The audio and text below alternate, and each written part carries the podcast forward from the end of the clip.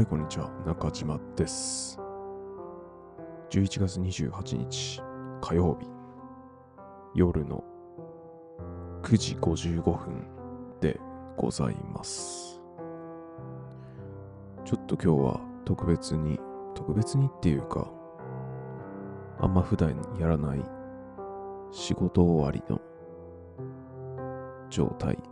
でこれを収録しております。まああの収録しようって思ったのもね、まだご飯食べてから、ちょっと時間があまり空いてないので、月礼拝をやるにあたって、ちょっと今消化の時間ということでね、待機してるわけなんですけども、まあその今回話す中身としては、あの今日の帰り道に、ほんと急にパッと思いついたことでして、あの作為性って恐ろしいなって思った話をしようかなと思いました。思いました？思います。はい。あのこの作為性って恐ろしいって話を、話の着想を得たものは、今日久々に、あの、普段、ポッドキャストを、まあ、ずほぼ毎日のように僕は聞いてるんですけど、そのポッドキャストで、久々に超相対性理論を聞いてたわけです。そこで、えー、第何話だっけ？エピソードいくつか忘れたけど、でも結構最近の新しめのエピソードで、えーエシカルファッションプランナーの鎌田ありささんと、がゲストで来る回を聞いて、まあ、これからの人を、人はなぜどうやって服を着るのか、みたいな話でして、そこで話されてた内容の一部として、まあ服をなかなか捨てることができない人がいるよねって話になって、まあ、なぜかと理由を深掘りしたときに、まあやっぱ、あの、今まで、その服と一緒に時を刻んできた、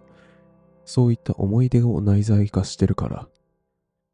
だろうと、そこで話されてて。で、あの、論で、あの、話の展開は飛躍するんですけど、それを聞いて、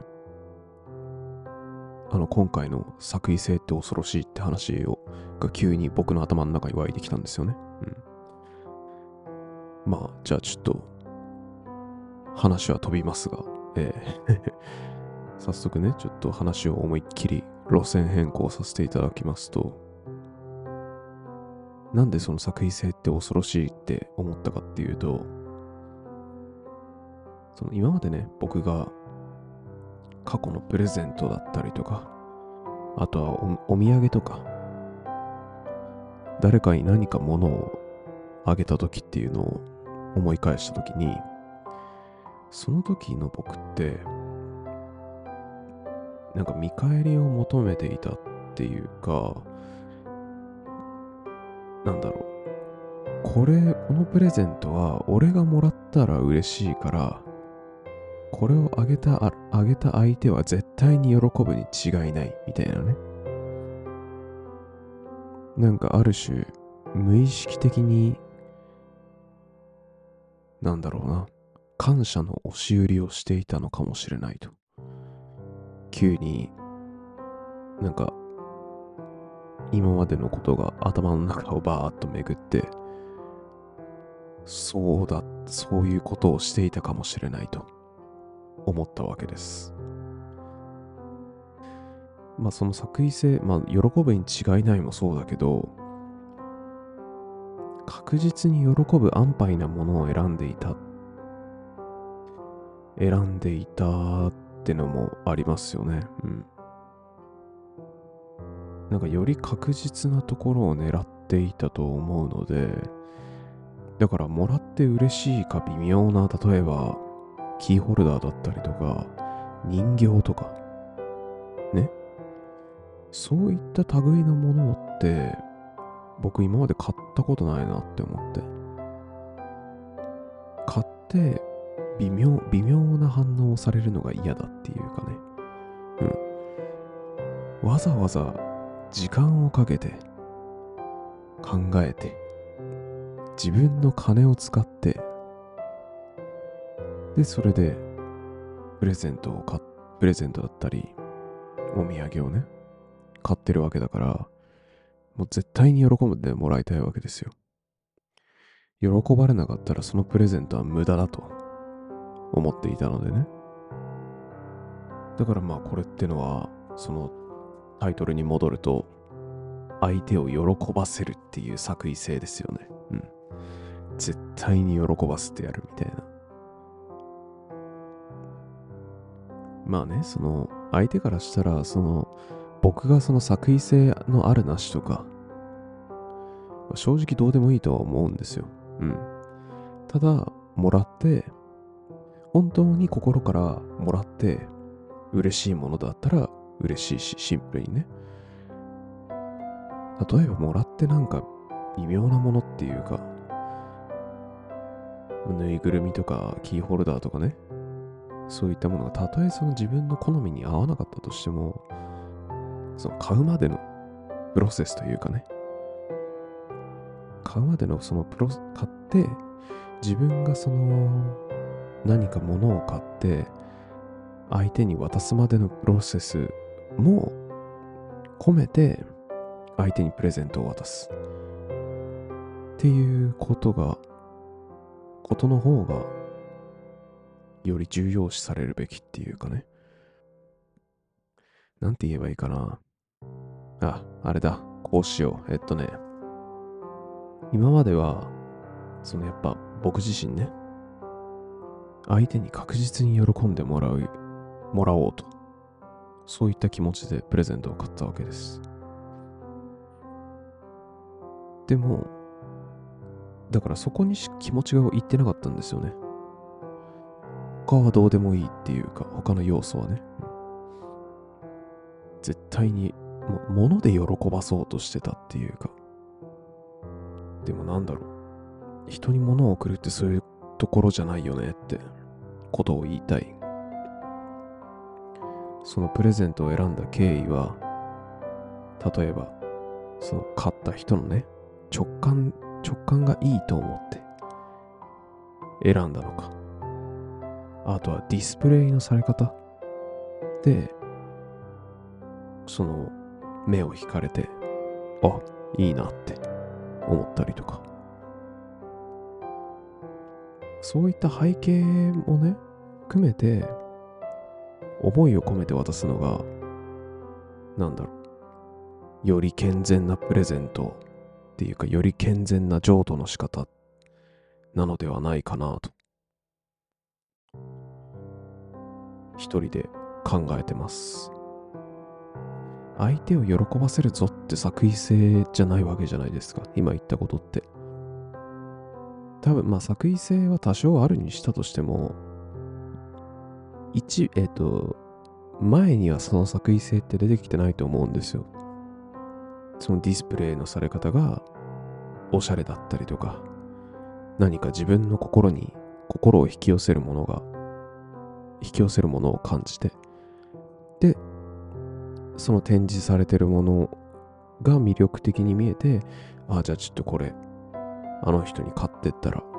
喜んでくれるんじゃないかな？って言って買ってるわけですよ。ディスプレイ優先。今のはそうディスプレイ優先の事例だと思うんですけど。そういったようにそうディスプレイで感化されてあ、これ買ったらあの人喜ぶだろうな。っていうのが後から湧いてきて買う。そう、そういったプレゼントの方が、そういったプレゼントにはやっぱ見返り見返りを求めない健全さみたいなものも見られるのではないかなと感じてます。まあなんだろう、うん、つまりね、同じことを繰り返してしまったりとか、あんまうまくまとめられてないんですけど、まあ、つまり何かって何を言いたかったかっていうと、物を選ぶときにその、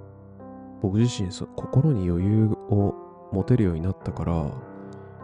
見返りをそもそもプレゼントをあげたとしてもね、求めなく、その見返りを求めなくなったし、見返りを求めないからこそ、なんだろう、より純粋な気持ちで、プレゼントを選べるようになったなーって感じてます。そう、何人かのね、何人かのその、お世話になった人には、今年の何月だ ?8 月とか9月ぐらいからかな？ちょこちょこ、あの、LINE ギフトで僕は贈り物をするようになりました。それは見返りを求めるようなものではないし、何よりまあ、純粋に、純粋にそのあげたいっていう気持ちっていうかね、うん。なんかこれで、そう、これを送ったら喜ぶかなって思って、僕が勝手に送らせていただいてます。はい。まあほんと今ね、LINE ギフトってほんと便利だなって思いましたよ。その、プレゼントを選ぶとき、例えば男性、女性、結婚祝いとか、出産祝いとか、そういったなんか結構細かくか、細かくカテゴライズされてるから、なんだろう、選ぶ、選ぶもののなんか助けになってくれてますよね。うん。まあ、この作為性の話っていうのは、2個前の放送かな？でやったエピソードでも話したんですけど、やっぱその状態になろうとするっていうか、何かを、何かをやろうとし、例えば、なんだろうな。周りの音を聞かないように意識したら聞こえてしまうし、気に入ら、例えば嫌いな人を目に入れないようにしても、やっぱ嫌いだから自然と勝手に目目で追って目で目に入れてしまうとかね。そういったこと経験したことあると思います。皆さんも。ここからもわかるようにやっぱ何かを求めるっていうかね、何かを何かしようとすると